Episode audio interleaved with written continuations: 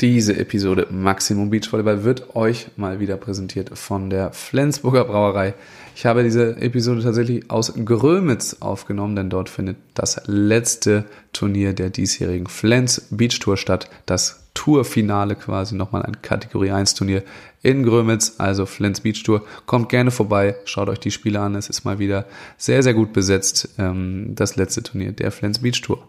Außerdem gibt es am Samstag um 15 Uhr in Grömitz eine Flens Strandgut Aktion. Das heißt, ihr könnt mit uns zusammen den Strand sauber machen. Äh, das Ganze präsentiert vom SAVV Maximum Beach Volleyball und Flens und bekommt dafür ein Helferpaket ja, ein, zwei Stunden mithelfen, den Strand von Müll zu befreien und das ein oder andere Flens soll auch dabei sein. Also Flens Strandgutaktion am Samstag ab 15 Uhr am Grömitzer Strand und ansonsten A Plus Turnier Samstag, Sonntag in Grömitz, Flens Beach Tour. Ganz viel Spaß mit der Folge.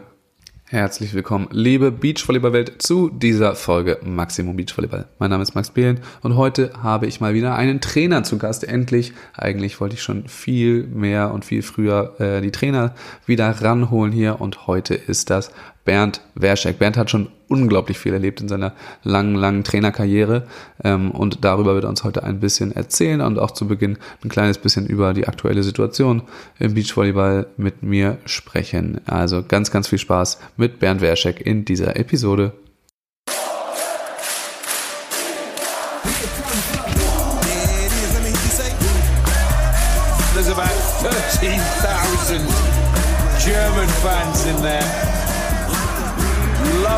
Atmosphere.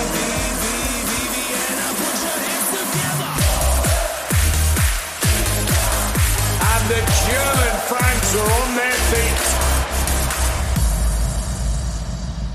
Bernd Werschek ist mir jetzt zugeschaltet. Hallo Bernd, alles klar bei dir? Ja, danke schön, Max. Ich hoffe, bei euch geht es auch alles gut. Hier ist alles fein.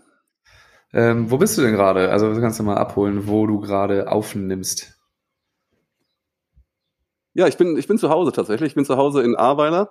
Das heißt nicht mehr ganz in Ahrweiler. Ich musste wegziehen. Mich hat ja die Flut ziemlich erwischt. Ich wohne jetzt in Karweiler. Das ist ein Ort weiter, aber ich bin zu Hause, hatte schon mal eine Trainingssession gehabt heute und habe heute Abend tatsächlich mal frei. Äh, du sagst es gerade, kannst du uns noch mal kurz erzählen, was passiert ist und wie es gerade ähm, um euer Haus etc. steht? Ja, das, äh, ja, das war, war wirklich schlimm. Wir haben also alles verloren. Wir hatten ein schönes großes Haus direkt an der A und äh, das war noch nie flutgefährdet gewesen, aber diese große Flut hat uns auch komplett alles genommen. Also drei Autos, das Haus ist weg. Aber wir sind äh, ganz happy, wir sind alle gesund, das ist, Haupt, das ist die Hauptsache halt und alles andere kriegt man schon irgendwie wieder hin. Aber trotzdem war es schon ein Einschnitt in unserem Leben. Aber jetzt sind wir, wie gesagt, weggezogen. Wir haben uns auch dramatisch verkleinert von 180 Quadratmeter auf 80 Quadratmeter. Geht alles, weil unsere Kinder ja auch aus dem Haus sind. Das geht schon ganz gut. Aber jetzt so langsam kehrt wieder so ein bisschen Normalität ein in unser Leben. Aber im Ahrtal sieht es noch ziemlich, ziemlich, ziemlich wüst aus. Ja, das äh, kann man sich gar nicht richtig vorstellen, ja. Ähm, wie ist sonst gerade bei dir? Äh, was, also, wo erwische ich dich gerade so? Bist du zwischen Terminen gerade oder hast du gerade Freizeit? Nee, ich hatte meine Termine schon alle und äh, ja, die, die Ovis sollten ja in Hamburg spielen, aber leider können sie jetzt auch nicht spielen, weil Lena positiv ist heute Morgen. Von daher bin ich jetzt völlig entspannt. Ähm, ich habe my work is done. Ich kann jetzt ganz einfach in den Abend reinleben. Kein Termin mehr. Wärst du sonst nach Hamburg gefahren jetzt? Ja, ich wäre nochmal vorbeigeschaut, aber jetzt, ja, jetzt brauche ich nicht hin. Wie ist es denn allgemein gerade? Betreust du eigentlich gerade nur Overländer, Overländer in dem Bereich? Ja, ich, ich habe nur, das heißt nur, das ist schon anstrengend genug. ja, und ist auch für uns eine völlig neue Situation. Jetzt bei den Overländer Twins ist es ja so, dass beide jetzt arbeiten. Und so das ist schon ganz krasses. Wir müssen jetzt immer schon sehen, wann wir trainieren können. Meistens nur abends. Wir können gar nicht mehr so oft trainieren. Und dann ist es ja auch immer schwierig, wenn die Turniere donnerstags anfangen, dann muss man sich Urlaub nehmen und, und, und. Das ist nicht so ganz einfach, aber ich denke, wir haben da jetzt einen ganz guten Weg gefunden und unser Ziel ist, wir jedes Jahr Timmendorf erreichen. Ja, krass. Und wie ist denn da eigentlich euer Arrangement, wenn man das fragen darf? Du bist ja auch schon, wie lange machst du die Overlanders schon? Ich denke, es ist die vierte Saison. Und äh, das macht mir unheimlich Spaß mit den beiden. Und ähm, das ist ja auch, ich bin ja schon als älterer Trainer, ich muss auch nicht alle Mannschaften trainieren, aber die haben mir wirklich von Anfang an Spaß gemacht. Und ähm, darum mache ich das auch weiter, solange wie die Spaß haben, wie ich Spaß habe. Aber ich denke, jetzt ist so ein, so ein Schnitt, so eine Zäsur, weil wie gesagt, die jetzt beide anfangen zu arbeiten. Die haben beide super Abschlüsse gemacht in ihrem Studium und sind jetzt in Lohn und Brot. Und mal sehen, wie es weitergeht. Ja, dann geht man von Saison zu Saison. Ja, ganz genau. Wir schauen einfach mal. Wenn wir Timmendorf erreichen, wäre super. Und dann wollen wir mal sehen. Unser Ziel ist es in Timmendorf immer irgendwann mal zwei Spiele gewinnen. Das wäre unser großartiges Ziel. Aber eins habt ihr schon geschafft, ja, ne? Eins haben wir schon geschafft, ja. Ja, dann muss das ja so weitergehen. Ja, genau. Ähm, genau, auf das, wie du gerade aufgestellt bist und so weiter, wollen wir nachher noch zurückkommen. Aber wir wollen uns noch ganz kurz, bevor wir quasi auf die Person Bernd Werschek blicken, ähm, einmal auf die auf Beachvolleyball Deutschland gerade noch mal so ein bisschen schauen. Wir haben jetzt einige Turniere der neu organisierten deutschen Tour oder den zwei Touren, wenn man so sagen kann, ähm, erlebt. Du hast, glaube ich, beide Turnierarten erlebt. Ich war jetzt live nur äh, nur bei Rock the Beach, bei den anderen noch nicht. Ähm, du kannst ja mal so ein kleines, jetzt mal so ähm, Zwischenfazit ziehen, wenn man das überhaupt machen kann. Also ist, ist die deutsche Tour jetzt wieder da? Ist sie gerettet? Ähm, können wir uns auf die Zukunft freuen oder wie sieht das aus? Also erstmal grundsätzlich denke ich, sind wir super aufgestellt. Wir haben zwei Touren. Und wann hatten wir das letzte Mal zwei Touren? Das ist schon ganz, ganz schon lange her. Und äh, das finde ich erstmal richtig gut. Ich denke, für die Spielerinnen und Spielern ist es eine tolle Geschichte. Sie können wählen zwischen zwei großartigen großen Touren. Das ist echt erstmal richtig gut. Und, ähm, und ich finde auch gut, dass die beiden Touren völlig anders ausgerichtet sind. Ja, die einen, die German Beach Tour ist ja ausgerichtet auf viel Livestream, viel Klicks und viele Reichweiten. Und die andere Tour genau andersrum. Die andere Tour möchte gerne analog arbeiten, die möchte gerne Personen haben, die möchten gerne mit den Menschen was vor Ort machen. Und das finde ich ist eine ganz gute Geschichte und es könnte den Sport weiterbringen ich bin auch ein bisschen sehr vorsichtig, weil weil ich glaube einfach, die, diese Idee mit Donnerstags anfangen bis Sonntagabend spielen bei der German Beach Tour ist schwierig. Und das ist, hört sich immer nach Big Business an, aber wir sind noch kein Big Business. Und die Spieler haben doch mal noch andere Verpflichtungen, die müssen noch arbeiten. Und so ist es für die Spielerinnen und Spieler wirklich sehr, sehr schwer, das, das durchzuziehen. Und darum ist es gut, dass wir zwei Touren haben. Und wir haben ja nicht nur zwei Touren, wir haben ja auch sehr, sehr gute Landesturniere. Die sind ja auch wunderbar. Ja. Bei euch im Norden, der Flens Cup ist super. Beim v, BVV äh, gibt es die Premium Cups. Ich denke, wir sind dieses Jahr doch sehr, sehr gut aufgestellt mit Turnieren. Ja, ähm, genau, man muss eben schauen, Donnerstag bis Sonntag, ne, das ist ja so ein bisschen die Professionalisierung, soll es, glaube ich, sein.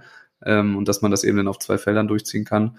Aber also wir werden es ja dieses Jahr sehen, ähm, wie das klappt, wenn eben noch nicht alle Profis sind, die da spielen. Aber das wäre ja wahrscheinlich das Ziel, was ausgeschrieben ist, dass die, die Spielerinnen und Spieler dann da ähm, größtenteils irgendwie professionell agieren. Ja, das ist auch gut, das Ziel soll ja auch so sein, das ist auch richtig, aber noch sind wir lange nicht so weit und das ist ja das Problem. Ich habe die Befürchtung, dass sich durch diesen Modus uns viele Spielerinnen und Spieler wegbrechen, dass sie einfach nicht mehr spielen können, weil es einfach gar nicht geht vom Beruf her und das wäre sehr schade und da hat man, hat man wahrscheinlich zwei Schritte zu viel gemacht und man muss erstmal Step by Step das Ganze wachsen. Natürlich muss das Ziel so sein, dass wir ganz, ganz viele Profis haben, da bin ich völlig d'accord, aber im Augenblick ist es noch nicht so weit.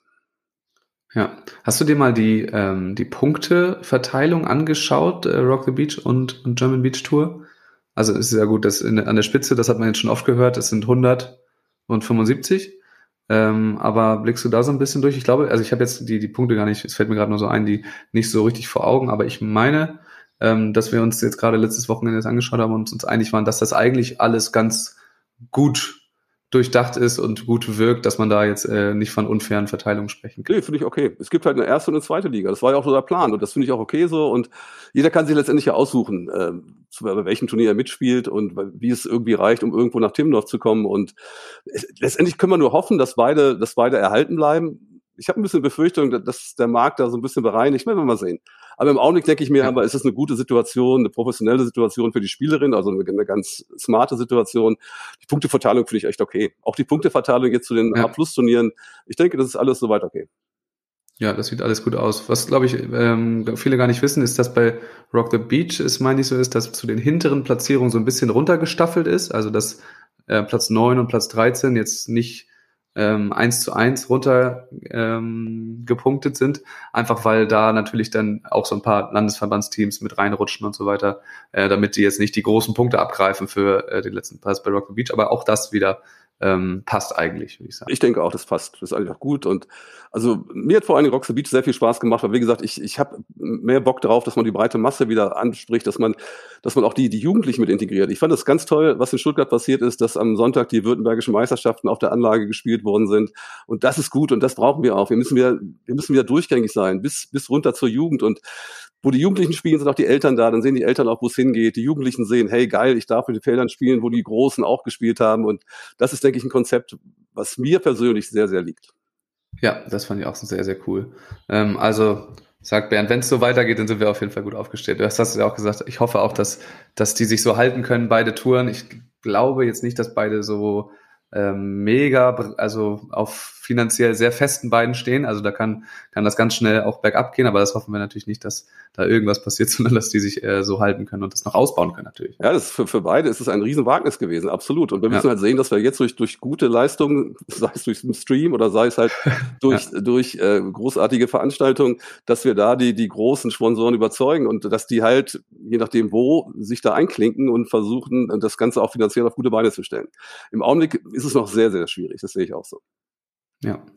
Dann äh, lass uns mal ein bisschen äh, ins Internationale schauen, in internationalen Beachvolleyball, obwohl wir natürlich da auch wieder über die nationalen Teams reden wollen und nur kurz das Thema EM Wildcards einmal ähm, anschneiden ähm, oder EM-Teilnahme an sich. Ähm, wir haben jetzt neun deutsche Teams bei den Europameisterschaften in München durch verschiedenste Wildcard-Situationen und viele haben eben gerade bei der Wildcard für Kira Walkenhorst und Luisa Lippmann ähm, sich gewundert, wie das, äh, ja, wie das zustande kam. Du bist ja auch ein Beobachter, so wie, wie stehst du dazu? Ja, du hast richtig gesagt, ich bin echt ein Beobachter und ich war auch sehr überrascht.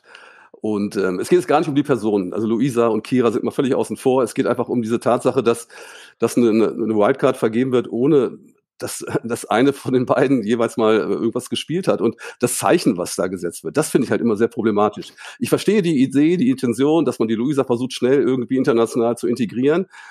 Aber ich sehe auch das Problem, dass wenn wir Nachwuchsspieler in Hamburg haben, ne, die, die da trainieren, die müssen doch sofort ihre Koffer packen und nach Hause fahren und müssen denken, äh, sorry, äh, was mache ich denn eigentlich hier?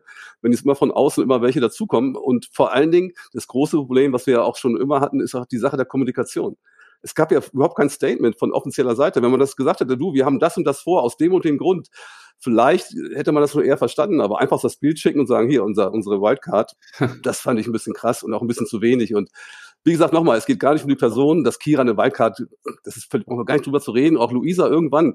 Aber der Zeitpunkt fand ich jetzt ein bisschen früh und äh, warum haben die beiden eigentlich keine German Beach Tour gespielt? Kira hatte ja keine Partner, also das hätte man auch da mal. Fragt man sie auch, ja. ja. Das ist halt die große Frage und ich habe nur ein bisschen Sorge um dieses Zeichen, was da gesetzt wird für den Nachwuchs. Dass da, die können trainieren, wie sie wollen. Und wenn ich mal sehe, wie andere Teams, wie die rumreisen, mit Zügen, mit Flugzeugen, mit Autos irgendwo hinkommen nach Warschau, ja, und, und Klinke Ottens, das Team, und, und, die haben nicht mal eine ansatzweise eine Chance, was zu kriegen. Und das dann sagen, ja, es hat keiner die Wildcard beantragt. Also das Argument finde ich ganz schwach. Weil äh, das ist doch die Aufgabe des Verbandes, die Wildcard vernünftig, äh, vernünftig zu setzen. Und, und wenn da ein Team ist, dann muss man die noch nachfragen, wollt ihr die Wildcard? Und die ja. Trainer müssen auch da aktiv werden. Und das kann man den Spielerinnen auf jeden Fall da nicht vorwerfen. Ja, das fand ich auch äh, sehr merkwürdig, die Kommunikation in die Richtung. Es wirkte fast so, als hätten sie sich darüber gefreut, dass niemand den Antrag oder dass alle den Antrag verschlafen haben, was sie natürlich auch haben, muss man sagen. Also bei den Männern äh, haben, haben es ja mehr geschafft, den Antrag zu stellen, weil sie irgendwie mehr aufgeweckter waren da. Ähm, aber natürlich ist das die Aufgabe des Verbandes, da nachzuhaken. Ganz klar. Ähm, apropos bei den Männern, ich glaube, da haben ja ähm, Huster Fretschner die Wildcard bekommen. Und jetzt ähm, nur als Side Note, die haben heute äh, mal wieder verloren und haben nicht den Einzug in die ins Hauptfeld in Hamburg in der ähm, Quali geschafft. Da haben auch einige geguckt, warum dann nicht zum Beispiel Just Wüst oder andere Teams ähm, da ja bedacht wurden. Ja, sich auch so. Sehr problematisch. Ich meine, das ist ein Perspektivteam, überhaupt keine Frage, ja. Und die sind gut, auch gut. Kleine Frage, aber, aber dass man die jetzt schon so beehrt mit einer, mit einer EM-Teilnahme, das finde ich auch viel zu früh und viel zu krass. Ich hätte auch lieber Just Büst gesehen und äh, ja, die haben die Quali verloren gegen Manu und gegen Leo, ja. ja. Und also wenn man sich nicht qualifiziert für so ein Hauptfeld und dann zur EM starten, das finde ich schon gut. Wie gesagt, ich mag die beiden unheimlich gerne. Die werden bestimmt in zwei, drei Jahren eine ganz gute Rolle spielen, aber im Augenblick viel zu früh. Und ich weiß ja. auch nicht, welche Intention dahinter steht. Und, ähm, und da haben auch die Ponybar zu Recht, die gesagt haben, früher war es mal so, da musste man sich wirklich hart so eine, so eine, so eine Wildcard erarbeiten. Und, und warum spielt man das nicht aus zur Not? Ja, warum sagt man nicht, komm hier, drei Perspektivteams, wenn, wir machen jetzt ein Dreierturnier, der Gewinner schwert. Ich, immer das von oben runter finde ich ein bisschen schwierig und ich weiß auch nicht, auch da wieder keine Kommunikation, warum. Dass die gut spielen können, weiß jeder. Aber was hat man vor mit den ja. beiden? Wie, wie soll das laufen? Ich finde es auch ein bisschen krass, ein bisschen früh. Wie gesagt, überhaupt nichts gegen die beiden Jungs, ganz wirklich gar nichts. Sie werden ihren Weg machen, da bin ich ganz sicher. Aber vielleicht ist das sogar ein bisschen kontraproduktiv, wenn man die zu schnell irgendwo hinschickt. Ja. Und wir werden sehen. Vor allem, wir reden jetzt so viel darüber. Äh, man muss ja dazu sagen, es gibt in jedem Jahr eine EM. Ähm, da ist sie nun in Deutschland okay, aber auch bei den anderen EMs kann man Wildcards beantragen und so weiter. Das ist jetzt nicht der Zug abgefahren, dass, dass man dann äh, nie wieder die Chance hat, eine EM zu spielen, sondern es gibt an sich jedes Jahr diese Chance und äh, man kann sich da sogar äh, ganz, also relativ einfach, sage ich mal, reinspielen. Es ist jetzt kein, da nehmen viele Teams teil, das ist jetzt äh, nicht diese One-in-a-Million-Chance, dass man da einmal mitspielen kann. Ja, genau. Und Just Wüst hat zum Beispiel super Turniere gespielt. Und warum soll nicht sagen, ey, als Belohnung, komm, ihr habt toll gespielt, ihr habt super gearbeitet, bitteschön, jetzt dürft ihr auch dahin fahren. Das wäre ein gutes Zeichen. Das wäre auch ein Zeichen für den Nachwuchs, ey, Einsatz lohnt sich, Arbeit lohnt sich. Und äh, ich denke, das wäre in dem Fall wohl besser gewesen. So ist es, da bin ich äh, auch der Meinung. Dann wollen wir nicht weiter auf diese äh, aktuellen Sachen schauen, äh, denn ich habe vieles letzte Woche schon mit Jonas auch besprochen, mit Jonas Reinhardt, sondern wir wollen mal auf dich schauen, Bernd. Genau, äh, einmal die absolute Standardfrage, wie kamst du zum Volleyball und wann war das? Ja, ist schon ziemlich lange her. Ähm, ich bin eigentlich ein Handballer. Ich bin eigentlich im Handball groß geworden, habe im Handball die ersten Berührungspunkte zum Leistungssport gehabt. Ich bin in Hildesheim aufgewachsen und Hildesheim ist ja eine Handballhochburg und ähm, wir hatten da einen richtig guten, völlig verrückten Trainer und und da haben wir es damals mit der Jugend geschafft, immerhin um die deutsche Meisterschaft zu spielen. Das war richtig gut. Und ähm, ich habe also Handball gespielt in erster Linie und Volleyball so nebenbei. Also nebenbei, das war damals Regionalliga, war auch schon relativ hoch. Ich konnte ja. damals als, als Jugendlicher ganz gut springen, war ein ganz ordentlicher Leichtathlet. Und als ich dann zum Studium an die Sportschule in Köln gegangen bin, dann habe ich völlig umgeswitcht auf Volleyball und ähm, habe dann bei SF Bonn Volleyball gespielt in der Bundesliga, aber auch nicht lange. Aber wie kam das? Das war jetzt so ein, so ein äh, Step, aber du hast Handball noch Jugend um die deutsche Meisterschaft gespielt und dann aber direkt äh, zum Volleyball gewechselt. Ja, da haben mir so ein bisschen meine Buddies gefehlt in, in Köln. Ja, das war halt in Hildesheim eine ganz eingeschworene Truppe und als sie dann nicht mehr so da war, da habe ich mir gedacht, ey, hm, das fehlt mir jetzt schon so ein bisschen und Volleyball hat mir eigentlich auch immer schon richtig Spaß gemacht und da habe ich einfach diesen Switch vollzogen und und hatte auch in Bonn auch eine gute Truppe. Es hat auch Spaß gemacht, richtig zu spielen. Und dann ging das halt so seinen Gang. Und wie gesagt, dann habe ich in der Halle gespielt, aber mir war relativ ganz, ganz, ganz schnell klar, mein Weg ist, Trainer zu sein. Das wollte ich schon in der fünften Klasse war mir das klar, dass ich Trainer werden wollte. Ach krass. Weil ich bin aufgewachsen, genau wie du, in einer ganz sportbegeisterten Familie. Meine Eltern waren beides Übungsleiter und haben Sport gemacht, jetzt nicht gerade Volleyball, waren im Handball aktiv und vor allen Dingen auch im Tod aktiv. Und von da bin ich auch so groß geworden. Und äh, bei uns war alles ganz klar, es dreht sich alles um den Sport. Und ähm, für mich war auch, wie gesagt, in der fünften Klasse klar, ich will unbedingt nach Köln an die Sporthochschule, ich will da studieren und das habe ich noch geschafft. Und dann kam da dieser Switch und dann habe ich auch mit 27 beschlossen, ich werde jetzt Trainer und habe dann auch äh, ein Angebot bekommen, damals vom TUS Ahrweiler. Die waren damals zweite Bundesliga Süd und mhm. bin da erst als Co-Trainer und dann aber nach einem Jahr dann als, als Cheftrainer eingestiegen und so hat halt meine, meine Trainerlaufbahn begonnen. Und äh, parallel dazu war ich dann auch Landestrainer und das kam halt alles so Step by Step relativ schnell alles zusammen. Also ich bin jetzt seit über 30 Jahren Trainer. Das ist schon verrückt. Und worauf ich, sorry, wenn ich das noch sagen darf, und da bin ich wirklich ein bisschen stolz drauf. Ich bin 30 Jahre Profitrainer und ohne feste Anstellung. Also ich habe wirklich nur vom Volleyball gelebt und ich glaube, das können nicht so viele von sich behaupten. Das gibt es auf jeden Fall nicht, nicht besonders häufig. Nee, das, das stimmt. Ja. Ähm, leider, leider neben, so. Ja, das ist ja das Problem. Ja. ja. ja. Hast du nebenbei dann noch irgendwie selber gespielt oder hast du dann irgendwann gesagt, ja, okay, jetzt bin ich wirklich nur noch Trainer? Ich habe den Cut vollzogen. Ich habe dann mit 27, 28 gesagt, so, ich lasse es sein. Ich habe noch so ein bisschen in der Regionalliga mitgespielt bei den Herren, klar, aber jetzt nicht mehr so so äh, ambitioniert. Und ich habe mich dann wirklich da sehr reingehängt in die Trainerarbeit und war dann auch sehr schnell Jugendtrainer. Und ähm, ich hatte dann auch das Glück, dass ich eine Anstellung bekommen habe, relativ schnell im Volleyballinternat in Kreklingen. Das war mein erster Schritt zur Professionalität und damals noch unter, unter Rudi Sonnenbichler. Und das war ganz krass. Das war so die erste Berührung überhaupt mit dem Internat. Das war auch das erste Teilzeitinternat, was es überhaupt in Deutschland gab. Und da haben wir es tatsächlich geschafft mit Spielerinnen aus Kreklingen. Also Kreklingen, äh, weißt, du, weißt du, wo das liegt, Kreklingen? Nee, das ja, kenne ich nicht. Das wissen die wenigsten. Das liegt also zwischen Tauber-Bischofsheim und Rotenburg ob der Tauber. Also völlig in der Diaspora. Da gab es wirklich einen Ort, Kreklingen, 2000 Einwohner. Da gab es halt nur Volleyball. Und wir haben es damals geschafft, mit dieser, mit diesem Teilzeit-Volleyball-Internat haben wir es geschafft, bis in die erste Bundesliga aufzusteigen. Und das war wirklich krass. Und das nur mit Spielerinnen aus ja. der Region, aus, aus Kregling und, und Umgebung. Und das war wirklich eine gute Sache. Und so hatte ich schnell die Berührungspunkte auch mit Bundesliga. War dann auch fünf oder sechs Jahre Trainer in der ersten Liga Frauen. Und war parallel dazu auch gleich Landestrainer Württemberg. Ich war auch Jugendnationaltrainer. Und übrigens, das war ganz, ganz, ganz spannende Zeit. Ich, ich durfte diese Wende miterleben, also das Zusammenkommen von Ost und West als Jugendbundestrainer. Ja. Und das war so das Prägendste, was ich je erlebt habe. Das war wirklich ganz, ganz krass. Wir mussten so die ersten Turniere mussten wir immer so aufstellen, sechs Ossis, sechs Wessis, obwohl die Ossis uns meilenweit voraus waren. Ja, die hatten in Ja. der Jugend schon teilweise sechs bis zehn Mal in der Woche trainiert und unsere Wessis, wenn ich das mal so sagen darf, die haben zwei, dreimal die Woche trainiert. Und da gab es ganz, ganz tolle Erlebnisse und äh, ja, das war wirklich eine sehr schöne Zeit. Und so geht's halt immer weiter. Und Ja. ich denke, jetzt kannst du mir wieder eine Frage stellen. du kannst auch einfach ein paar Stunden erzählen. So. Äh, ähm, nee, die Frage wäre eigentlich so nochmal zum Anfang. Du sagtest 27, 28. Ähm, erstmal klar, es ist dann schwierig, gleichzeitig noch irgendwie selber Leistungssport oder so mitzumachen. Also gerade weil ähm, das erlebe ich ja jetzt auch zum Beispiel auch, ne, man hat einfach wenig Zeit für Traineraufgaben. Das ist ja dann klar, dass dann irgendwie der, der klare Cut kommen muss. Ähm, aber wie ist das denn so schnell gegangen, dass du dann äh, im, im Leistungssport oder auch dann im Hochleistungssport gelandet bist? Als Trainer? Als Trainer. Ja, wie gesagt, ich hatte das Glück, in der zweiten Liga gleich einsteigen zu können. Und da hat man automatisch schon diesen Kontakt, so wo es Ja. hingehen soll. Man macht dann auch die A-Trainer-Ausbildung und findet auch Kontakt dann zu der deutschen Elite halt. Und man hat den Zugang einfach. Wann hast du den gemacht, den, den A-Trainer? Das, puh, Also, also in Anfang, welchem Alter? Anfang der 80er, also ja, mit 27, 28, also ganz früh. Achso, und dann auch direkt. Ja, Okay. noch bei Papa Georgio war damals noch der Chef, ja, und das äh, Ja. war auch witzig. Und Papa Georgi war ja auch an der Sporthochschule, das war ja unser, unser Gottvater des Volleyballs. Also alle haben ihn ja betreut und alle hatten ja Kontakt zu ihm. Ich weiß nicht, hast du noch Kontakt zu ihm gehabt, zum Papa? Ähm, nee, nur den Namen immer gehört. Ja. Und die Bücher. Mein Vater hat natürlich die Bücher zu Ja, Hause, klar, die so, Bücher- die, die Bibeln. Die sind natürlich Pflicht und und, Ja. und das war auch, auch einer, der es wirklich auch äh, geschafft hat, junge Trainer wirklich zu motivieren, dran zu bleiben. Das hat er wirklich ganz, ganz toll gemacht. Und, und darum ist Papa Georgio ein Name, den man einfach im Volleyball nie wegdenken darf. Der hat so viele Leute geprägt, so viele Trainer geprägt, mich auch. Auch vor allem in seiner Art hat er das geprägt, hat er geprägt, vor allem in der Art, wie er das gemacht hat und mit welcher väterlichen Ruhe und Gelassenheit. Und das war immer ein Riesenvorbild für mich und auch heute noch.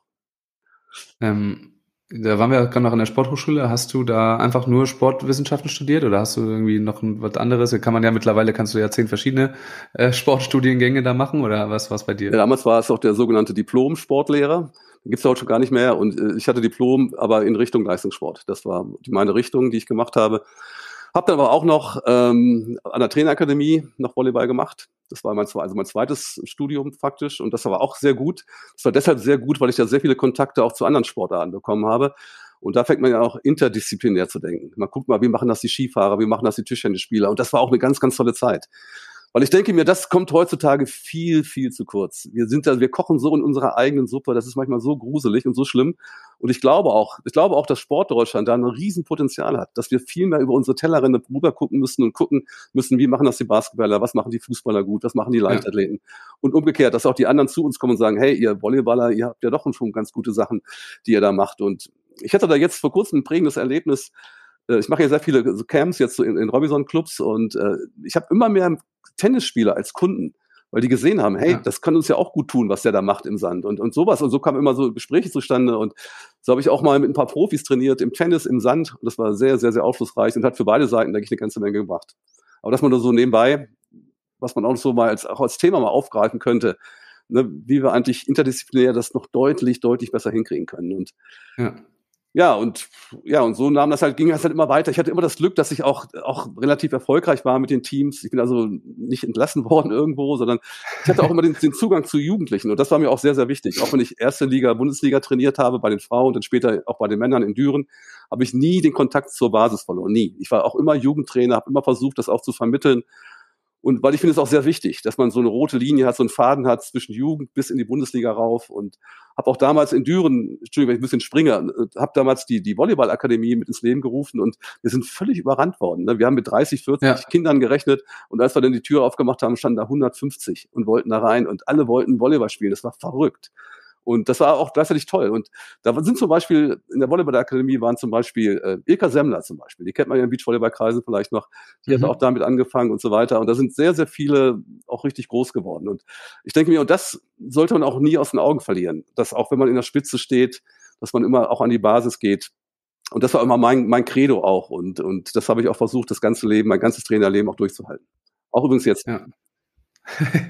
Ja, das wurde mir auch gerade erzählt. Wir waren ja gerade in Stuttgart und da ähm, kennst du ja sicherlich auch den Torben, der da vom äh, Landes äh, Sportverband, vom, vom Volleyballverband Württemberg, glaube ich.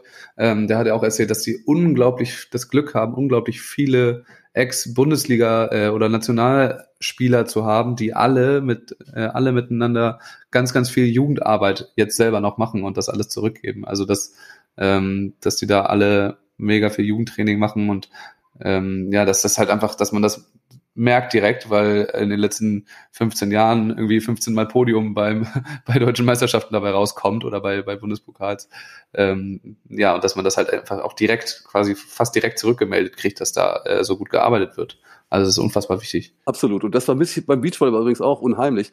Ich sehe da keine Verbindung zwischen den, den Bundestrainern und, und, und der Basis halt. Das finde ich immer sehr, sehr schade. Und es, ist, es wird viel gemacht in Hamburg, aber man weiß, man hört davon überhaupt nichts. Und das ist halt wirklich schade. Und, ja. und ich möchte gerne, ich habe auch mal die Bundestrainer gefragt, ich möchte gerne wissen, was wollt ihr von uns? Was wollt ihr von uns Nachwuchstrainern? Wie sollen wir die trainieren? Da kriegt man so eine Antwort, ja, ist doch eigentlich gar nicht so schlecht so, macht mal so weiter. Das ist natürlich keine Hilfe. Und jetzt ähm, ich habe das auch anders erlebt. Ich habe das auch in der Halle anders erlebt. Und äh, Gott sei Dank haben wir jetzt Vital Hein ja wieder als Bundestrainer der Frauen. Mhm. Und der war ja auch mal Bundestrainer der Herren und, und der arbeitet ja ganz anders. Ja, der war bei jeder B-Jugend deutschen Meisterschaft, bei der A-Jugend, beim Bundespokal, war der dabei und hat geguckt und hat, war immer völlig begeistert, wie viele tolle Jugendliche wir haben, die auf richtig hohem Niveau Volleyball spielen können. Und das haben wir ja heute auch noch. Und ähm, und da wünsche ich mir auch einfach viel mehr, dass man da viel mehr zusammenarbeitet und dass von oben da auch viel mehr kommt und auch mal Zeichen gesetzt werden. Hier, da geht's lang und versucht das mal so und so. Und natürlich auch, das ist auch ein Riesenthema, die Trainerausbildung. Ich denke, da geht auch noch deutlich mehr. Und auch da. Ja, wenn man im Beachvolleyball guckt, dann geht da auf jeden Fall einiges. Da gibt's ja, also ist ja non-existent eigentlich, diese Ausbildung im Beachvolleyball. Ich will es nicht so krass also. sagen, aber ja, es liegt auf jeden Fall deutlich im Argen und ja, und auch da von oben, fehlt mir auch von oben eine ganze Menge, was, da, was man da machen kann. Und ich freue mich jetzt, ich freue mich jetzt wirklich, dass jetzt so Typen wie Paul Becker jetzt auch Bundestrainer werden. Das finde ich gut. Das ist geil, weil das ist ein ganz anderer Typ als alle anderen, die da jetzt sind. Der ist kommunikativ. Axel Priester möchte ich auch dazu nennen, der ist auch einer, der sehr kommunikativ ist. Und solche Leute wünsche ich mir viel mehr, die auch mal nach unten durch, äh, durchstrahlen, auch die auch mal, wo man auch mal hingehen kann und sagen kann, hey, Paul, geil, und wie machst du das und wie ist deine Idee? Und das denke ich, das fehlte bis jetzt noch und ich hoffe, dass wir das jetzt immer mehr besser besetzen und dass wir dann wirklich eine Ausstrahlung kriegen, auch gerade in den Nachwuchsbereich. Weil äh, ohne Nachwuchs gibt es keine Bundesliga und ohne Bundesliga gibt es keine Champions League. Und, und so ist das. Und ohne Champions League gibt es keine Nationalmannschaft. Diese Erkenntnis ist ja jetzt nicht neu. Und, ja, und, und da müssen wir viel mehr und können wir auch mit wenig Mitteln, glaube ich, ganz, ganz viel mehr machen. Und das war auch immer meine Intention, auch auf meinem Weg als, als Trainer, auch bei meinen Standorten, wo ich gearbeitet habe, und ähm, wenn ich noch ein Beispiel nennen darf, ich war auch Langzeittrainer in Mendig. Und in Mendig war von vornherein, das war also zweite Bundesliga äh, Süd, die Idee, dass ja. wir die Jugendlichen integrieren wollen. Und wir haben dann damals die Vulkan Westerwollis ins Leben gerufen. Und äh, die Mannschaft war, das waren verrückte Jungs, viele kleine Jungs, die einfach Bock hatten. Und unser Ziel war, die Großen irgendwann mal zu ärgern. Und dann haben wir gesagt, okay, jetzt machen wir ein Konzept über fünf Jahre. Ich möchte euch in der zweiten Bundesliga haben. Ich hatte also Spieler mit 15, 16, die in der zweiten Bundesliga auch Stamm gespielt haben. Mhm. Und das Ganze hat sich dann so ausgewirkt, ich verkürze das Ganze mal, dass wir nach fünf Jahren sind wir mit Mendig Meister geworden in der zweiten Liga Süd und wir sind in der U20 deutscher Meister geworden. Das heißt also, die Jugendlichen wurden so durchgezogen, die, die etablierten Spieler haben das mit aufgenommen, es war ein Konzept da und die haben die miterzogen, mit groß gemacht und es hat sich, hat, ist alles aufgegangen. Und ich denke mir so, mit so einer Idee kann man, glaube ich, eine ganze Menge erreichen und ich denke, Konzepte gibt es genug, wir müssen das nur versuchen auch umzusetzen. Das ist das Ding. Ja, da muss ich nochmal, äh, ich erzähle ja gerne von den Norwegern. Ähm, zum Beispiel, wenn, wenn man sich anguckt, wie die das machen, einfach, wenn die gerade keine Turniere spielen oder sonstiges, ja, dann wird da, äh, werden da in, in Norwegen an irgendwelchen Orten ähm, Beachcamps ver äh, veranstaltet von den norwegischen Nationaltrainern, von den Nationalteams, die dann da das Training auch leiten und geben, ähm, und wo dann die, die Kinder halt hinkommen zuhauf, weil sie einfach von ihren Idolen, Stars trainiert werden wollen und so. Und da wird das eben dann ganz direkt irgendwie äh, wiedergegeben. Und das äh, ja, ist mir vorher tatsächlich noch gar nicht so aufgefallen. Aber in Hamburg zum Beispiel, dann wird ja schon sehr das eigene Süppchen gekocht. Und äh, wie du sagst, man bekommt nicht so viel mit davon. Da gibt's jetzt keine großen Nachwuchs- äh, Camps, wo dann äh, vielleicht mal ein Bundestrainer zu sehen ist oder sowas im Beachvolleyball. Ja, ich finde das großartig. Dieses System Norwegen finde ich echt toll. Auch die ganze Art, wie die auftreten, so charmant und so schön. Und das ist einfach schön, da dazu zu gucken, auch wie sie spielen. Das ist ja wirklich, es war ja bei der WM eine ganz andere Liga letztendlich auch. Und ich denke, ja. das kommt auch ein bisschen mit daher, weil die auch ein bisschen geerdet sind, auch wieder immer an die Basis zurückgehen. Und ich, ich glaube auch, dass unsere Spielerinnen und Spieler, unsere Nationalspielerinnen und Spieler, dass sie auch Bock hätten, sowas mal zu machen. Bloß halt, ja, das ist ja alles so fest vorgelegt. Das, das ganze Leben ist ja so straff bei denen, dass sie überhaupt keine Zeit haben, sowas mal zu machen. Und ich finde es eigentlich schade, weil weil ich glaube, das bringt denen auch was. Das bringt auch denen was. Und, ähm, und immer dann, wenn ich auch mal mit Spielern, zum Beispiel war ich mit Clemens Wickler, habe ich so, eine, so ein Event gemacht auf Mallorca, und wo er auch an der Basis mitgeholfen hat, der hat da so einen Spaß gehabt, der hat da so einen Spaß ja. entwickelt. Und ich glaube auch, dass so, so ein Spaß sich da auch festsetzt und er auch wieder viel mehr Spaß in, in die Sache bekommt. Und ich glaube einfach, man kann das, glaube ich, ganz gut verbinden und man sollte das auch viel mehr ins Auge fassen. Und, und wir müssen auch an den Nachwuchs denken. Wir müssen auch sehen, dass wir da immer wieder gute Leute nach vorne bringen.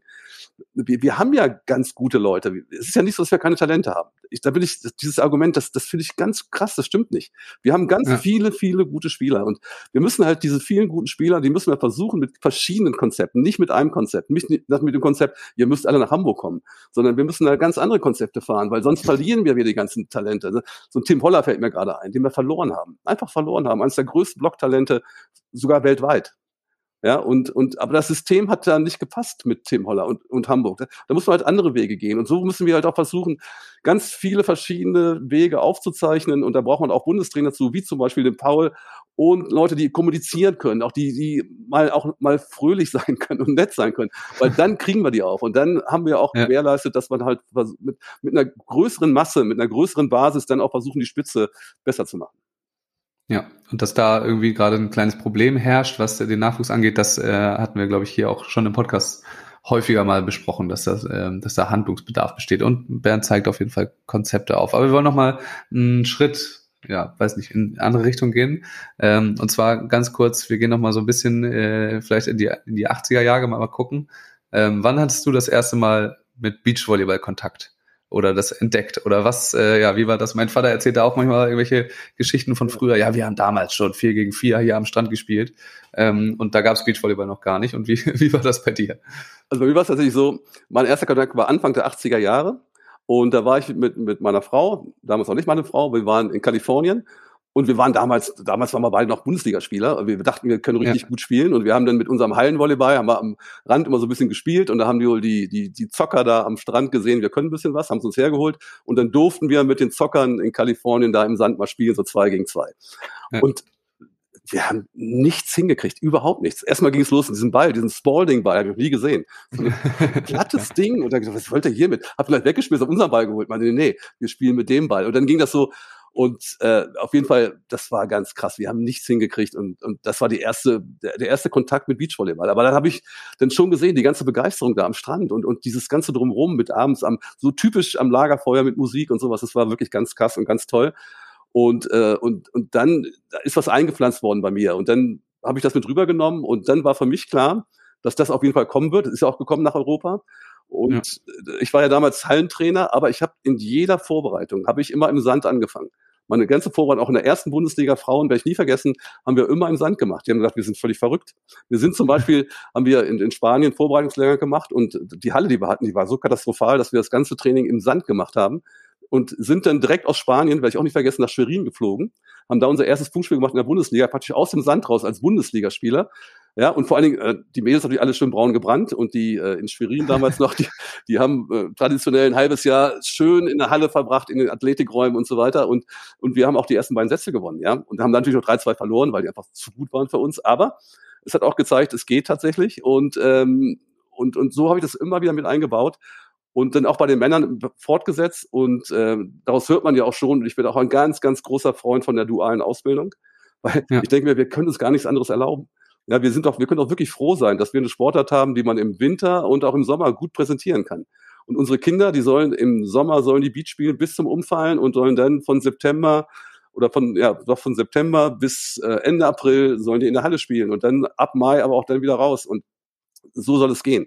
Und das war damals unser erster Berührungspunkt. Und ich habe auch dann ganz, ganz viel am Sand gespielt und ähm, ich, ich glaube an, an, an das, dass halt Beachvolleyball und Hallenvolleyball auch überhaupt keine Konkurrenz sind. Ganz im Gegenteil. Ich denke, das ist ein Glücksfall für die Hallenvolleyballer und auch ein Glücksfall für Beachvolleyball, dass wir so viele Volleyballer aus der, aus der Halle äh, akquirieren für, für unsere Beachvolleyball-Teams.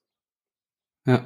Und ähm, jetzt kann man sagen, dass du jetzt mittlerweile dann mehr oder komplett im Beachvolleyball nur noch zu Hause bist oder äh, machst du noch ein bisschen Halle? Ja, ein bisschen Halle trifft trifft's genau. Äh, aber ich bin jetzt wirklich viel, ich bin ausschließlich Beachvolleyball. Ich habe ja auch äh, Volleycheck gegründet. 2012 habe ich angefangen, 2014 die Firma gegründet und ähm, ich betreue also einzelne Teams, äh, die auch die Serie mitspielen, die die Tour mitspielen, jetzt die Oberländer Twins.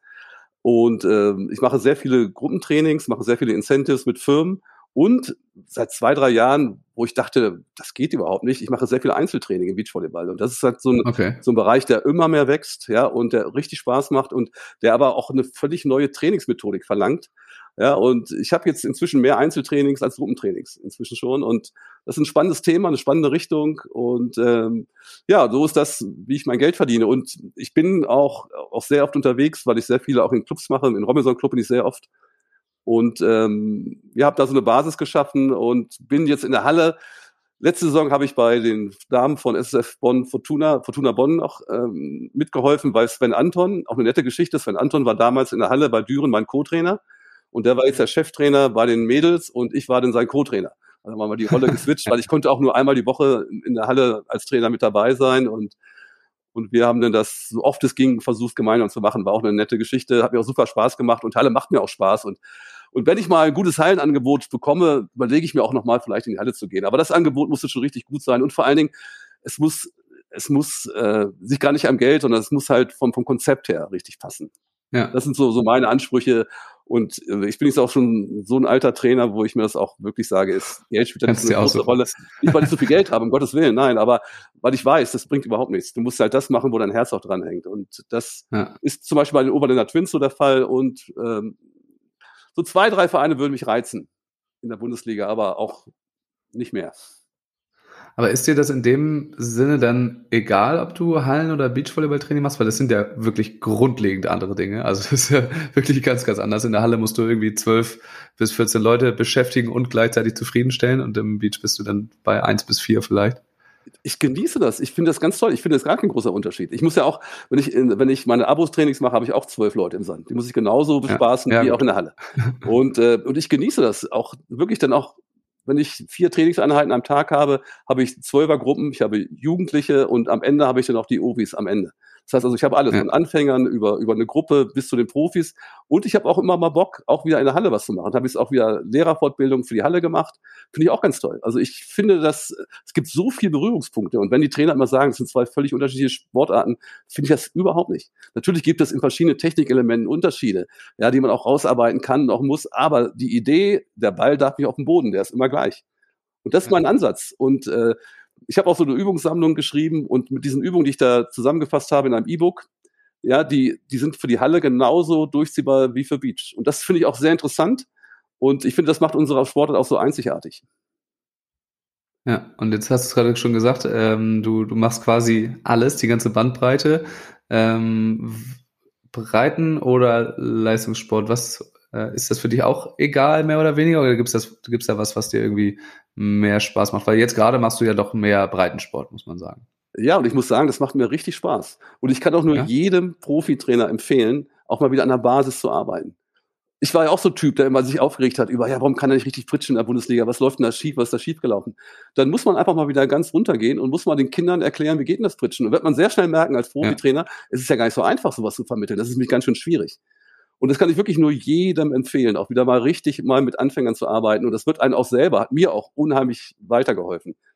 Und ähm, im Augenblick macht mir das auch deshalb Spaß, weil ich kriege so viel zurück, so viel positives Feedback bei den Anfängern, die sich bedanken nach dem Training. Die sagen, danke, es war ein tolles ja. Training, hat mir Spaß gemacht. Und das kriegst du bei Profis äh, nicht so. In der Regel und, nicht. Und, und ich finde das so erfrischend, ne, wenn dann wirklich so wildfremde Leute kommen und sagen, es hat mir so einen Spaß gemacht, darf ich morgen wiederkommen.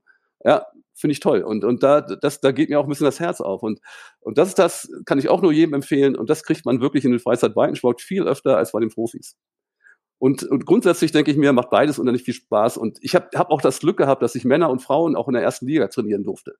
Auch da empfehle ich auch mal, immer mal über den Tellerrand zu schauen. Den ganzen Frauentrainern empfehle ich mal, macht mal ein, ein Herrenteam zwischendurch. Auch den Herrenteams, geht auch mal in den Frauenbereich rein. Es ist irre. Es ist, es ist irgendwie nicht besser oder schlechter, aber anders. Und, und das ist halt immer wieder eine neue Herausforderung. Und für mich, und darum bin ich ja über 30 Jahre jetzt Profitrainer und ich mach mir macht das auch immer noch sehr viel Spaß, weil ich halt immer diese neuen Herausforderungen auch gesucht habe. Männer, Frauen, Kinder, Anfänger und, und das ist das, was einem am Leben und auch hoffentlich noch jung hält. Und ich hoffe, ich kann es auch zehn Jahre machen. Ich hätte auf jeden Fall Bock dazu. Ja, also das ist auch so ein bisschen das wahrscheinlich, ich habe, äh, du hast ja einen Wikipedia-Artikel auch, den habe ich mir eben noch durchgelesen. Ähm, du hattest schon einfach extrem viele Stationen äh, insgesamt in deiner Trainerlaufbahn, Halle wie Beach, irgendwie beides dabei. Und du hast es vorhin schon erzählt, du bist jetzt nirgendwo mal rausgeschmissen worden, aber du suchst immer so die neue, die neue Challenge, das, das neue Ding. Ja, warum nicht? Was, was mir auch unheimlich Spaß gemacht hat, ich war auch bei der Universiade war ich Trainer. Ich war bei der, in der Halle Trainer und auch beim Beachvolleyball und unter anderem haben wir hier Britta und, und Carla haben wir die Goldmedaille gewonnen in Shenzhen in China. Und ich habe auch mit, ja. mit, ähm, mit, mit Jonas und äh, mit Tim äh, und mit Armin sind wir Weltmeister geworden, Studentenweltmeister. Durfte ich auch dabei sein. Auch tolle Erlebnisse, ganz, ganz super Sachen. Ja, das ist so, ja. auch da, da kann man von zehren. Und das war einfach auch in Brasilien Weltmeister zu werden, gegen Brasilien zu spielen, das war schon ganz cool. Ja, und ähm, und das war auch mein Glück, dass ich auch wirklich überall auch mal reinschuppern durfte, dass ich auch gelassen worden bin. Und, und ich, ich hatte ja auch das großartige Glück, dass ich auch bei Olympischen Spielen schon als Trainer dabei war, 2004 in Athen, da durfte ich dann Jamisch und Susanne Lahme trainieren. Übrigens ja. auch spannendes Thema, Susanne Lahme, damals dieselbe Situation jetzt hier wie, ähm, ja, wie wir es jetzt oft hatten mit, mit Maggie Kotzu, mit, ähm, mit den Spielern, mit Luisa Lippmann, mit den Stars aus der Halle, hatten wir damals schon. Susanne Lahme war damals die, eine der besten Spielerinnen der Welt, hat alles gewonnen, was man gewinnen kann, war der Superstar der Nationalmannschaft und ist dann in den Sand gekommen und und am Anfang habe ich auch diesen großartigen Fehler gemacht und wollte sie zur Beacherin machen. War völliger Quatsch. Das war, die, die kann ja Beachvolleyball spielen, die kann ja spielen und ähm, aber ich gehe jetzt auch ein bisschen zu weit, wenn ich das erzähle, aber auch damals gab es genau diese Problematik und wir haben es aber hingekriegt und wir ja. haben es immerhin geschafft, waren Nummer vier in der Welt, wir waren bei den Olympischen Spielen. Es hat richtig Spaß gemacht mit den beiden, auch durch die Welt zu ziehen, habe ich auch mal zwei, drei Jahre gemacht. Das war immer so, ich war in der Bundesliga Trainer, das war, ich sag mal, irgendwas am 21. April war das Ding zu Ende, am 22. April bin ich mit denen losgeflogen, die ganze Welt und habe irgendwelche Turniere mit denen bereist. Das war auch, auch eine tolle Erfahrung. Also die Liste ist wirklich sehr, sehr lang, was du alles schon gemacht hast. Ähm, wie wäre es denn, wenn ähm, jetzt eins von den beiden Sachen, also Breiten- oder Leistungssport, wegfallen würde? Würdest du es trotzdem, also wäre das okay oder brauchst du immer so ein bisschen beides auch gleichzeitig? Ich, ich glaube jetzt nicht mehr. Wenn jetzt wirklich, wenn es wirklich eine, eine ganz tolle Herausforderung kommen würde, jetzt im Beachvolleyball oder Hallenvolleyball, wo man sagen würde, okay, erste Bundesliga Halle, ja, da kann man beides nur schwierig vereinbaren. Aber ich würde den Kontakt nicht verlieren. Also ich würde, ich wäre immer einer, der bei jedem Jugendtraining auch mal reinschaut und mal guckt, um was da geht. Und ich würde auch immer mit den Stars auch Trainings machen im, im unteren Bereich, aber dann geht nur eins, das geht tatsächlich nur. Da muss man wirklich ja. sehen, dass man das richtig gut macht und dafür ist auch die Spitze inzwischen auch zu gut geworden und auch die, die, die Konkurrenz auch viel zu breit und zu gut. Da muss ich mich auf eine Sache konzentrieren. Aber jetzt, so wie ich es im Augenblick mache, das gefällt mir eigentlich sehr gut. Aber trotzdem, wenn was Tolles kommt, warum nicht? Warum nicht? Alle Türen offen quasi. Genau. Ähm, hast du in letzter Zeit, sage ich mal, weil äh, du warst ja nun mal schon mal ähm, Bundestrainer, hast du in letzter Zeit eigentlich schon mal irgendwie noch mal irgendwelche Angebote bekommen, aus egal welchem Land, äh, Angebote oder auch Überlegungen gehabt, ja, vielleicht mache ich doch noch mal sowas in die Richtung. Ja, tatsächlich, also aus anderen Ländern auf jeden Fall. Aber äh, das war mir konzeptionell auch nicht, nicht, nicht gut genug und äh, und wenn man dann auch sein, ähm, sein Umziehen sollte, sein soziales Umfeld auch verändern muss, da musste alles schon ganz genau passen. Wenn ich jetzt junger Trainer wäre, so wie du, ja, und es käme ein Angebot, ganz egal woher, ich würde es machen, auf jeden Fall. Überhaupt keine Frage. Aber in meinem Alter ist man schon ein bisschen ruhiger und dann muss das Ganze schon wirklich ganz, ganz, ganz toll konzeptionell sein. Oder man muss da ganz, ganz viel Geld verdienen, eins von beiden. Ähm, das war jetzt nicht so dabei, aber trotzdem ist es für mich auch immer wieder schön, dass man, dass man dann dadurch merkt, man ist doch noch im Geschäft. Also man kennt einen noch und man ja. ist auch dabei und man ist doch noch auf dem Schirm von einigen. Das ist schon ganz gut. Und ähm, ja, und ich bin bereit. Aber wie gesagt, da muss schon was richtig Gutes kommen. Oder gibt's noch mal die Überlegung, dann irgendwann, wenn du äh, nicht mehr nicht mehr Volley-Check betreibst, noch mal keine Ahnung irgendwie äh, im Verband dich noch mal zu engagieren oder sonstiges, äh, so so ein, so ein Retirement-Plan fast schon. gibt's gibt's sowas noch? Ja, ich weiß es nicht. Ich glaube nicht. Aber ich ich würde mir zutrauen, auch wenn das sehr arrogant klingt, ich würde mir zutrauen, trotzdem helfen zu können. Ja, und ja. ich könnte mir auch zutrauen, äh, dass man auch den, den Jungen einfach ein bisschen Hilfe gibt, wie den Paul zum Beispiel und sowas. Das würde ich mir schon noch zutrauen. Ja, und ähm, also dass man zum Beispiel, dass ich irgendwie als Coach damit arbeiten könnte oder sowas, das, das würde ich schon noch gerne machen wollen. Und einfach auch Fehler, die ich gemacht habe als, als junger Trainer, dass man nicht noch, noch mal macht, ja. zweimal macht. Aber auch da gibt es wenig Austausch. Ich finde es auch schade. Es gibt ja nicht nur ich als, als alten, erfahrene Trainer, es gibt noch ganz andere. Es gibt ja sehr viele. Ja. Und das wird so wenig genutzt. Mir fällt Axel Bühring ein Ja, Axel Büring, einer der besten, großartigsten Trainer. Warum fragt man den nicht mal, dass er irgendwie in irgendeiner Weise mithilft? Ja, und, und wir sind ja auch mal bereit, Axel und ich bestimmt, dass wir auch mal sagen, komm, wir kommen mal nach Hamburg, wir lassen einfach mal reden. Mal sehen, was rauskommt, keine Ahnung. Ja. ja. wir vertun uns da nichts und der Verband ja auch nichts. Aber ich denke, da gibt es schon einige, die schon viel Erfahrung haben, auch viel Wissen haben. Aber ist ja immer so, der, der Rufer einer eigenen Wüste, der wird dann meistens nicht gehört. Und ja, und das ist halt schwierig. Aber ich denke auch, um, ähm, dass es da schon einige gibt, die da durchaus helfen könnten. Und da wäre ich auch bereit zu helfen, in welcher Form auch immer. Ja. Es gibt ja auch einfach keine großen ähm, Downsides von so einem Austausch. Also das ist ja, äh, das kann ja oder muss ja eigentlich sowas muss ja stattfinden. So keine Ahnung, so ich weiß nicht in anderen ähm, Bereichen in der Wirtschaft gibt's ja ganz viel äh, Kongresse und sonstiges und auch, wo einfach Messen und sowas, wo eben sich so getroffen wird und wo man sich über sowas äh, ja, ja. kontinuierlich austauscht, über alles Mögliche, was schade. neu und alt ist. Genau, ich finde das sehr schade. Ich denke auch, da, da gibt es so viel rauszuholen und, und man, man kann es ja auch filtern, man muss es ja auch nicht annehmen, was wir sagen, muss ja auch nicht alles richtig sein, aber man kann ja mal diskutieren, ja. man kann ja über Sachen diskutieren und da gibt es auch technische Elemente, wo ich auch durchaus mal diskutieren würde, warum so und warum nicht anders und so weiter und, und auch so taktische Sachen und gerade weil doch schon einige, du hast angesprochen, ich habe ja viele Sachen erlebt und auch der Axel Bühring hat so viel erlebt, internationale Titel gewonnen, alles hat der Axel, alles, was man sich vorstellen kann und der hat doch auch Erfahrung.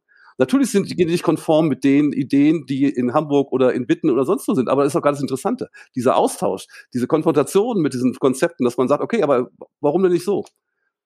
Ja, und, und das würde ich mir einfach mal wünschen. Ich würde es auch einfach mal hier anbieten an der Stelle. Ja, dass wir da einfach mal mitarbeiten wollen. Und ob das angenommen wird, keine Ahnung. Aber wir stehen bereit und äh, ich denke, wir hatten da schon viel, ja. viel, viele Sachen. Also nicht nur ich, nochmal, es gibt noch viele, viele andere gute Trainer, ja, wo wir wirklich helfen können. Gibt's nicht, ähm, du hast ja immer noch deinen A-Schein, nehme ich an, ne? Gibt's nicht äh, im Rahmen der, der Fortbildung, wenn sie denn mal stattfindet, gibt's nicht da eigentlich immer so ein bisschen die Möglichkeit, sich quer durch die Bank äh, irgendwie auszutauschen? Also man muss für alle, man muss diesen A-Schein doch äh, alle zwei Jahre muss man sich da fortbilden und dadurch genau. eben äh, erneuern. Ja, genau. Das ist auch immer, das ist das Spannendste ist eigentlich. Das Spannendste ist eigentlich, dass man mit Leuten zusammenkommt, dass man mit 20 ähm, etablierten oder nicht etablierten A-Trainern zusammenkommt und sich da abends austauscht. Das will ich immer, das war immer das Schönste an den, das sind A-Trainer-Fortbildungen. Aber leider, erstmal jetzt wegen Corona fanden keine statt oder nur online. Das fand ich sehr langweilig und ja. Und, und das Angebot ist einfach nicht groß genug. Und jetzt auch dieses Jahr, ich musste mal auch verlängern, aber ich kann es gar nicht, weil es, es werden zwei Sachen angeboten in diesem Jahr und äh, ja, an den beiden muss ich arbeiten. Kann ich leider nicht. Ja, das ist ein Riesenproblem. Und früher gab es viel, viel mehr Angebote. Und ich denke auch, das wäre eine Basis, um so einen Austausch stattfinden zu lassen. Das auf jeden Fall was, was ich mache, ich, ich mache ja auch schon sowas, ich versuche ja auch Trainerfortbildung zu machen. Ich habe auch selber mal welche organisiert, selber Trainerfortbildung von mir aus gemacht. War auch eine tolle Geschichte, ja. habe einfach mal eingeladen, ohne einen Verband, geht auch. Da kamen die Leute auch mhm. und das war eine, eine spannende Geschichte. Und ich habe ja auch einen Lehrauftrag an der Uni und, und da die Studenten, mit denen zu diskutieren, macht mir auch unheimlich Spaß. Und es gibt schon Punkte, die, die man machen kann, aber ja, ist alles so punktuell. Das ist überhaupt kein, jeder macht so das, was er kann und was gerade geht, aber es ist halt kein großes Konzept leider. Ja. Das würde ich mir sehr wünschen. Sagen wir, ja, würden wir uns wünschen, sagen wir an der Stelle auf jeden Fall mal. Ja, unbedingt. Ähm, und dann an der Stelle ähm, wollen wir uns so ein bisschen inhaltlich was anschauen, ja, damit auch alle Zuhörer hier, wenn wir werden schon äh, da haben, auf ihre Kosten kommen, denn auch mal ein paar Trainertipps was zu bekommen. Und zwar, ähm, ja, haben wir uns das Thema überlegt, ähm, Block-Feldabwehr, Feldaufteilung, ähm, von Anfänger bis Profibereich. Es ist ein unglaublich facettenreiches Thema. Also glaube ich. Ähm, aber genau, vielleicht fangen wir, du bist ja nur auch da ähm, im Anfänger und, und äh, ja, in dem breiten Sportbereich so tätig. Was für Möglichkeiten gibt es für ähm, Anfänger, sich ja das Feld untereinander aufzuteilen und was hältst du überhaupt von Block im Anfängerbereich? Also bei mir, alle Mannschaften, die bei mir spielen, spielen mit Blockfeldabwehr auch im, im ja. Freizeit-Breitensportbereich und auch im Jugendbereich, so schnell wie es geht, wird immer die Aufteilung so gewählt, einer fängt vorne an, einer hinten. Es hat einfach eine ganz einfache, einfache Idee, die dahinter steht. Gerade im Anfängerbereich und im Freizeit-Breitensportbereich gibt es so viele Situationen, wo der erste Ball rüberfällt, wo der zweite Ball rüberfällt. Ja. Und da gibt es auch Statistiken drüber, das sind äh, in diesem Bereich teilweise zwei bis fünf Bälle pro Satz, die da runterfallen. Und die möchte ich ganz gerne erstmal einsammeln. Und zwar nicht äh, durch den Blockspieler, sondern einfach den, der vorne anfängt. Ist ja, ja, ist ja, ja kein richtiger Blockspieler, der vorne steht, aber erstmal fängt er vorne an, sammelt die Bälle ein und dann gibt's automatisch gleich eine Verteilung, so eine kleine Blockfeldabwehrstrategie. Da lernen die Kinder, ich bleibe bei Kindern jetzt, bei dem Beispiel Kindern, lernen sehr schnell vorne anzufangen und sich zu lösen. Das ist schon mal ein ganz wichtiges Thema. Weil auch heute, auch bei den Profis, ist immer das Thema, wann löse ich mich, wie löse ich mich. Man muss es üben. Und wenn man das bei Kindern schon anfängt, dass die früh genug dastehen und sehen, der Pass ist einigermaßen gespielt oder ist nicht gut gespielt, ich muss mich lösen, dann gehen die zurück. Bei den Kinderbereich ja so sogar, wird der zweite Ball nicht übers Netz gespielt, löse ich mich auch. Aber dass ja. die von vornherein erstmal die Idee haben, ich fange vorne an und ich löse mich. Und bei mir fangen auch alle vorne an. Also wir machen das immer hybrid, wie man so schön sagt. Jeder ist ja. Blocker, jeder ist Abwehrspieler. Und es kommt gar nicht auf die Größe an, ob sie die Fingerspitze über die Netzkante bringen. Das ist erstmal völlig egal. Es geht einfach nur um die Aufteilung und das ist erstmal die erste Strategie. Der zweite Punkt, die, der zweite Punkt, bei mir wird sich nur Longline gelöst, nie diagonal. Weil auch, auch jetzt bei der WM, diagonal lösen, ich behaupte das mal, klappt nie.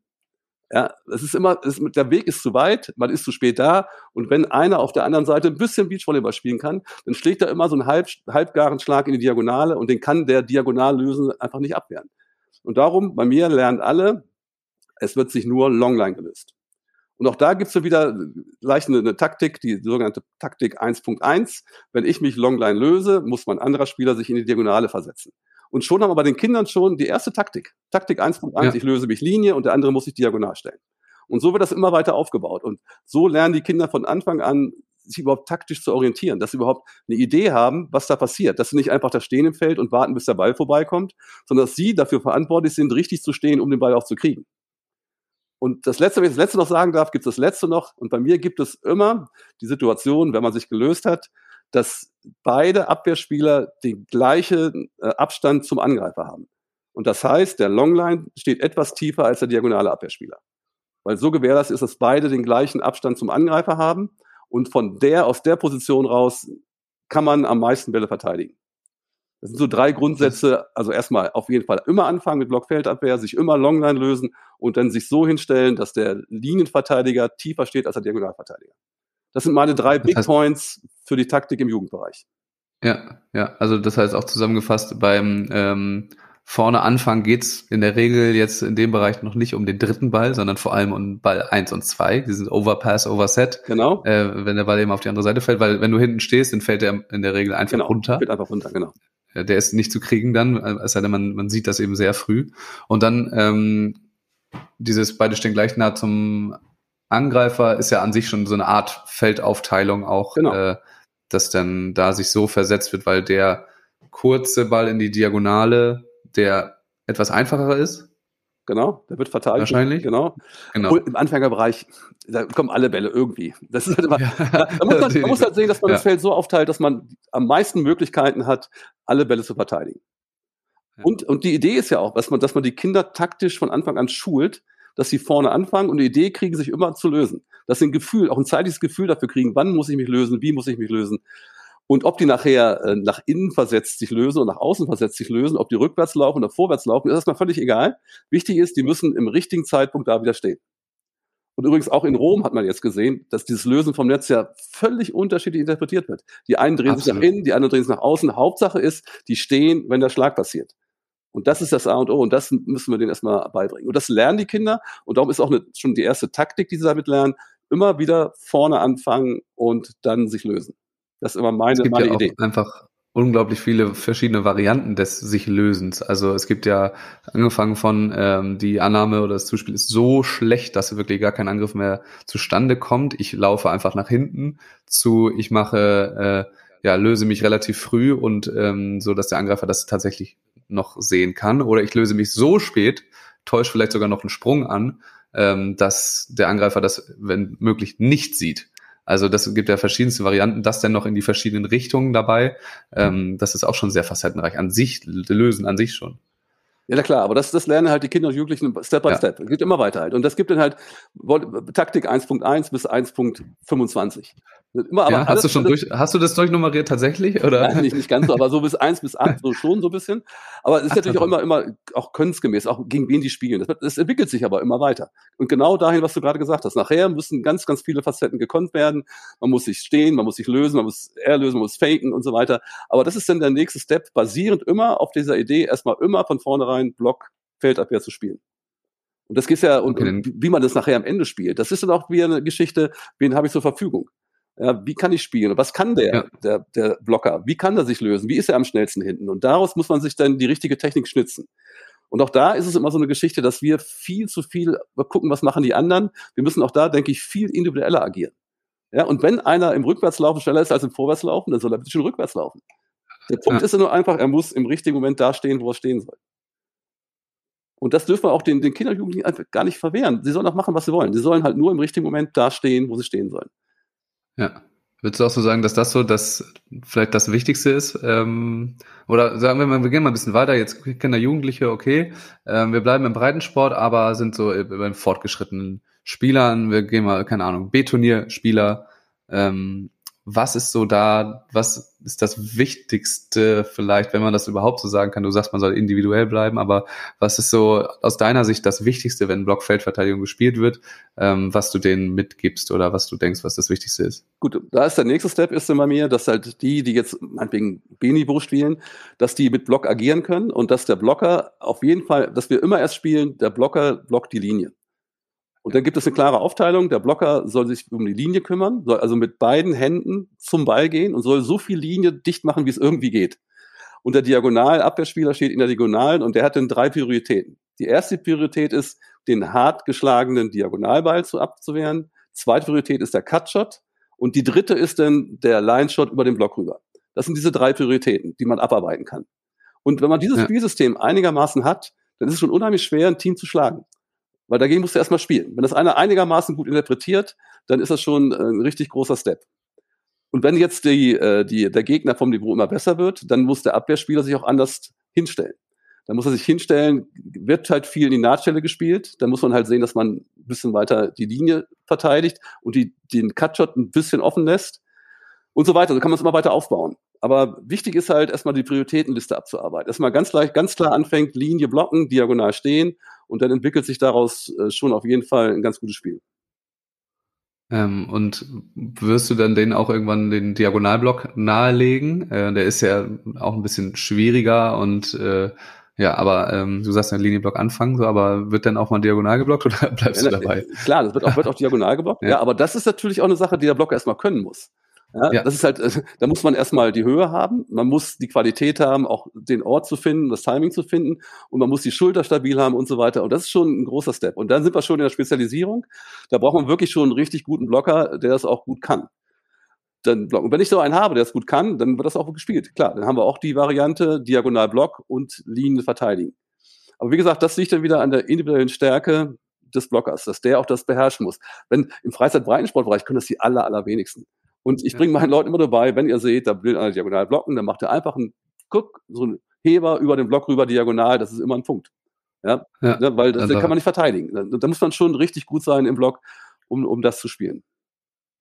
Und Gucken wir uns mal den Abwehrspieler an. Ja. äh, ja sag, sag erst mal. ja, genau, Abwehrspieler war auch mein nächstes Thema jetzt gewesen. Okay, nee, ich habe aber eine ganz sehr spezifische Frage, Ja, vielleicht trifft okay. das nicht, aber mal gucken. Ähm, hast du oder bringst du bei, ähm, dass es eine feste Ausgangsposition gibt, immer für, ähm, sagen wir mal, nach dem Aufschlag zum Beispiel oder vor, nach dem Aufschlag vom Blockspieler, nach dem Aufschlag vom Abwehrspieler, dass es quasi eine zentrale Position gibt, von, von wo aus agiert wird?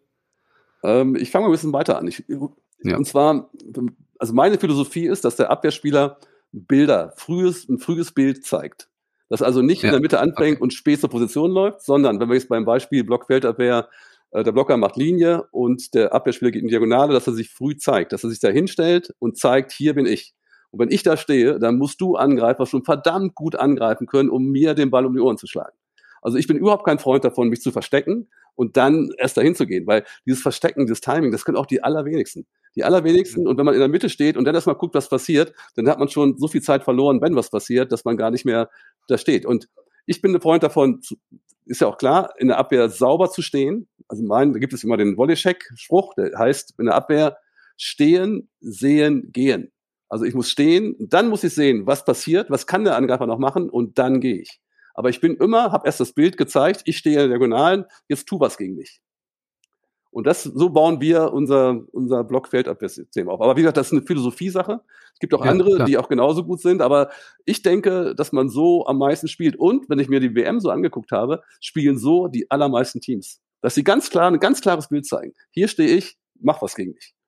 Und von der Position, von der ruhigen Position hat man, wenn man viel erkennt, dann immer noch die Möglichkeit, zum Beispiel auch den Line-Shot noch gut abzulaufen. Aus der Diagonalen raus. Habe ich aber nicht, wenn ich in der Mitte anfahre, rüberwackle in die Diagonale und dann irgendwie auf dem falschen Bein stehe und dann noch den Line-Shot ablaufen, das wird immer ganz schwer.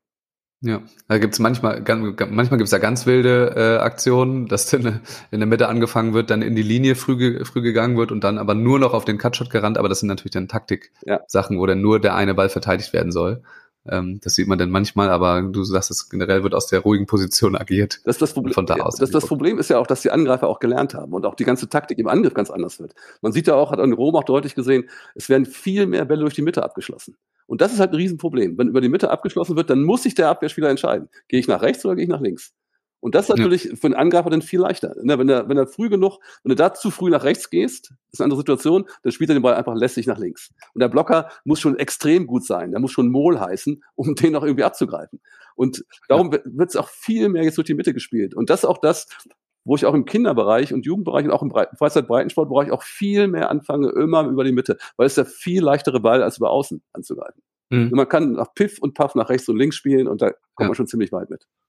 Einfach weil also der Abwehrspieler sich entscheiden genau. muss und weil der Shot weniger lang in der Luft ist als Ganz von genau, den ja. äh, von den Außen- oder Halbpositionen so und deswegen äh, links rechts Ableger auch gerne im Poke. Ja, genau. dann äh, ist der Ball so kurz in der Luft, dass man ihn kaum verteidigen kann, ja. wenn man nicht schon da steht. Und auf dem hohen Niveau bei der WM hat man gesehen, die die sind ja in der Lage auch über die Mitte mit knallharten Angriffen rechts ja. und links immer noch das Feld zu treffen. Da braucht man natürlich dann Athletikhöhe für, um auch diese Winkel äh, gestalten zu können, kreieren zu können, aber das ist ganz klar das Spiel und das ist auch geil. Man, man sieht auch viele Mannschaften, die erstmal außen anfangen, über die Mitte gehen und dann wieder das Spiel über außen gehen, verteilen. Das ist schon sehr interessant, diese Entwicklung da mal genau zu sehen. Ja, und es ist auch sehr interessant zu sehen, wie, wie die Breite so mehr genutzt wird. Ne? Ich will jetzt nicht von den Schweden anfangen, ja, die, die ja ganz wild spielen, also wild im positiven Sinne spielen. Ja. Und da wünsche ich mir bei unseren deutschen Teams auch manchmal ein bisschen mehr Kreativität. Ich sag's mal so. Ja, das ist eher äh, der Standardstiefel. Ähm, das ist, das ist wahr. Also wenn man jetzt Beispiel jetzt die Australierin zum Beispiel nimmt, die einfach über äh, ja auf der auf der kompletten Seite der Partnerin ähm, also dahin annehmen, ja, sie nehmen komplett auf die andere Seite an, spielen dann aber komplett quer wieder rüber, einfach um sich die Option zu nehmen, den zweiten Ball zu spielen.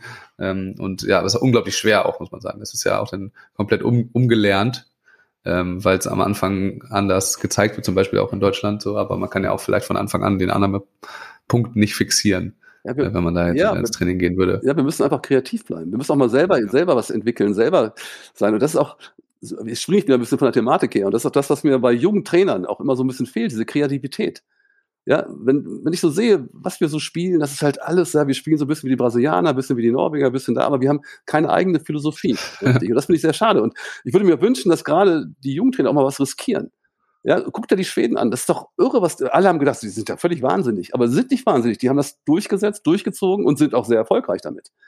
Ja. Und, und, das wünsche ich mir auch, dass gerade gerade die Jungen, dass wir da versuchen, neue neue Impulse reinzubringen. Ich glaube, das können wir auch. Wir haben ja auch Spieler, die sowas können so Clemens Wickler, der könnte alles. Ja, der, der könnte ja. Laufwege gehen, der könnte die Mila Doppeltornadosprung hinlegen und könnte es Ding noch sauber reinspielen. Weil er, weil er von der Veranlagung her so ist. Es können nicht alle. Man muss immer genau sehen, wen habe ich vor mir, kann der das. Aber so ein Typ, der könnte ganz anders spielen, da bin ich ganz sicher. Ja. Ähm, dann schauen wir noch aufs letzte, auf meine letzte Frage zum Blockfeldabwehr-Thematik. Jetzt gehen wir, springen wir quasi in den vielleicht äh, äh, Leistungssportbereich, ja, höheren Bereich.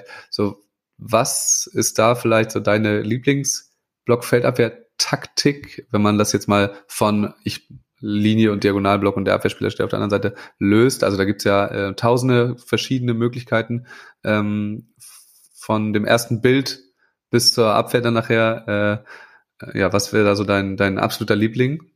Also es gibt da keinen Liebling, glaube ich. Ich denke, wir haben jetzt ähm, also im Spitzenbereich arbeite ich sehr gerne so mit, mit drei, vier verschiedenen Möglichkeiten. Also mit Linie, mit Diagonal, mit Anzeigen lösen, wohin ich mich löse und was ich dann mache mit dem Dropblock und sowas. Und da gibt es, ich denke mal, wenn man vier, fünf Systeme richtig gut beherrscht, ja, dann ist das schon richtig gut und da kriegt der Gegner schon die Krise, ja. wenn man das richtig gut, gut spielt halt. Und ich bin auch einer, der versucht, das Spiel auch zu vereinfachen. Nicht 27 verschiedene Lösungs- oder Laufwege zu gehen, sondern fünf, sechs, aber die richtig gut spielen. Ich denke, dann ist man schon, schon sehr, sehr weit. Und darum ist das Ganze auch immer sehr gegnerabhängig. Ne? Wenn ich einen dominanten Angreifer habe, der sehr, sehr hoch abschlägt und wo ich als Blocker auch überhaupt keine Chance habe, dran zu kommen, dann muss ich halt eine Taktik wählen, wo ich mich öfter löse und versuche, das in der Abwehr zu, zu kriegen. Ja, oder, oder ich habe nur so zwei so spielfähige Typen, dann muss ich im Block auch ganz anders agieren. Dann muss ich halt anders blocken als gegen einen normalen Angreifer, der hart Linie schlägt und, oder, und, und hart Longline schlagen kann. Das ist halt immer sehr individuell, sehr, sehr, sehr unterschiedlich. Und man muss auch die Blockertypen dafür haben. Wenn ich jetzt ja. mal als, als Beispiel jetzt mein, mein Team, die Oberländer Twins, das ist beide keine Blockriesen, ja, und da ist auch völlig egal, wer blockt, weil das sind Zwillinge, das ist wirklich Pumpe, ja, und ähm, aber trotzdem, die eine kann das eine ein bisschen besser als das andere. Und da müssen wir genau überlegen, wenn die Sarah das besser kann als die Lena, müssen wir genau Sarah in die Position bringen, dass sie die Stärke gegen den bestimmten Angreifer bringt. Ja. Das, ist halt, das ist halt die große Aufgabe, das zu sehen als Trainer und das halt, das, was man kann, dann optimal dann auch anzuwenden bei den Gegnern, die wir da vor uns haben. Das ist halt, das, das ist, glaube ich, die große Herausforderung. Ja. Also äh, basic bleiben und individuell. Das ist, äh, das sind die Grundsätze davon. Ja, nicht, nicht 27 verschiedene, verschiedene ja. Sachen machen, sondern die fünf, sechs, die aber richtig gut und dann auch mal machen lassen. Ganz genau, da hast du auch recht. Warum nicht? Und ich, ich denke mir, die Spieler sind auch nicht blöd. Die haben manchmal auch ganz gute kreative Ideen. Wenn es zu kreativ wird, da muss der Trainer auch mal einschreiten. Das ist auch klar. ja, ja. Bernd, ganz vielen Dank, ähm, dass du dir die Zeit genommen hast. Das war sehr aufschlussreich insgesamt. Ähm, Du weißt vielleicht, hier hat der Gast immer das letzte Wort. Das heißt, du darfst gleich nochmal deine Worte an ähm, das Publikum richten oder dich nur verabschieden. Ich sage schon mal vielen Dank dir ähm, und an alle anderen bis zum nächsten Mal. Ja, erstmal danke, Max, dass ich die Gelegenheit hatte, hier mit dir sprechen zu können. Mir sehr viel Spaß gemacht, können wir öfter machen. Und äh, ja, meine großartige Idee ist, bleibt erstmal den Beachvolleyball erhalten, ganz egal in welcher Form. Und mein Ratschlag an die Trainer, an die jungen Trainer, seid kreativ, setzt euren Kopf durch, seid freundlich und der letzte Satz, man muss kein Arschloch sein, um erfolgreich zu sein. Ruhig mal lachen im Training, ruhig mal Spaß dabei haben. Okay. Macht's gut.